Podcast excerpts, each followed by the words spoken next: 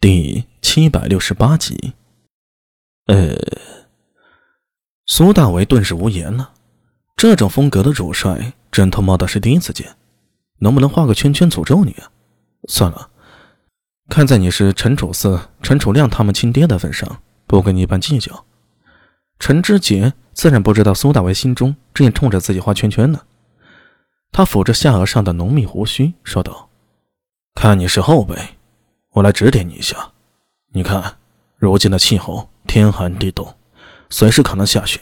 到那时，别说大军翻越金山，便是猿鸟也翻不过去。这个时节，突厥人更不可能过来。他们要放探马，便让他们放，有何可怕？呃，大总管，这苏大为也是瞠目结舌。照陈知节所说，要下雪。虽要在山脚下过冬，那怎么的呀？那要打突厥，岂不是要等到明年春天了？这他娘的无力吐槽了，好不好？你是想说我们是不是要在这儿过冬啊？陈知节抚着胡须，一脸严肃的点头。我可以告诉你，你想的没错。等到明年春暖花开，咱们便可以翻越山岭，继续向西突厥王庭逼近。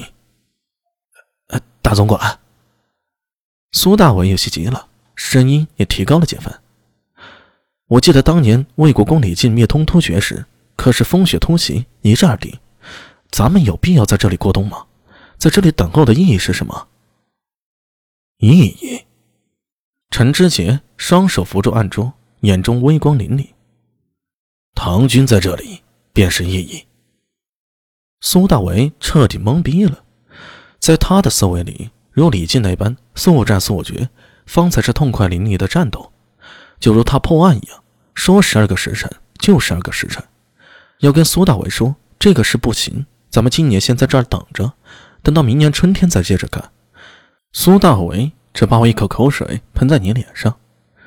昨日李景行才说过，大军出征，每日费钱费粮无数，许多地方豪强田庄主和下面的小农户。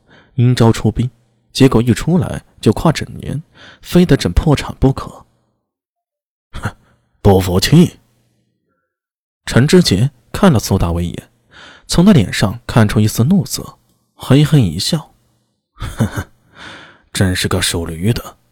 老夫再提点你一下，你刚才说李靖灭东突厥很轻松，那可不是李靖一人之功啊。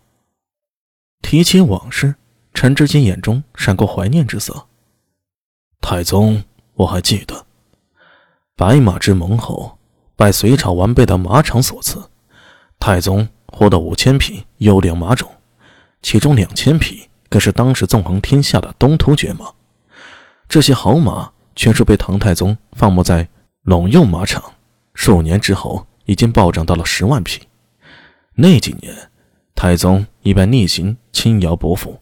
另一边抓紧练兵，不惜重金，逆行十二军建制，甚至亲自带着军士在显德殿训练。数年间得到一支精锐之兵。说到这里，他喘了口气，看了苏大伟一眼，接着说道：“突厥人可不简单，他们以冶炼著称于草原，甚至有炼奴之称。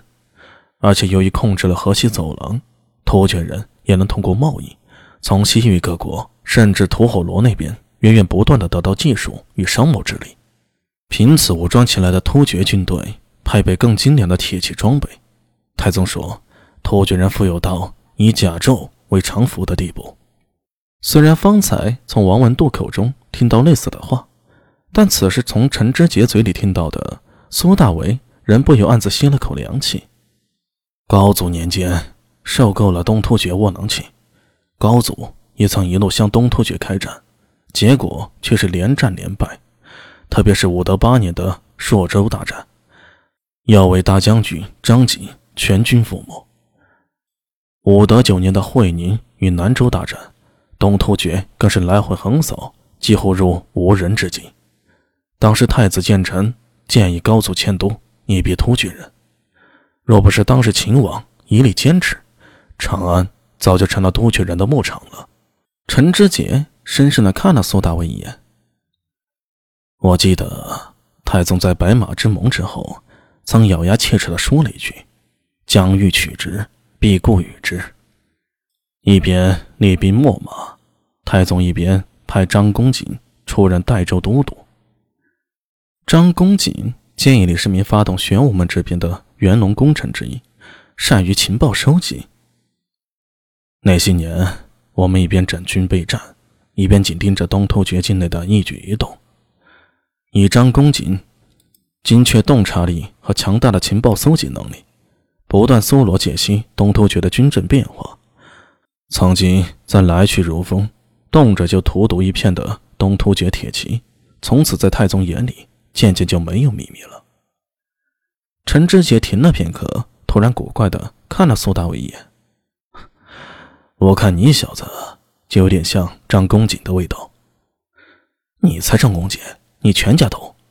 等等，苏大伟脑子一闪念，陈知杰这句话信息量很大。他不会是知道什么的吧？难道李治真想把我当高宗朝的情报头子来培养？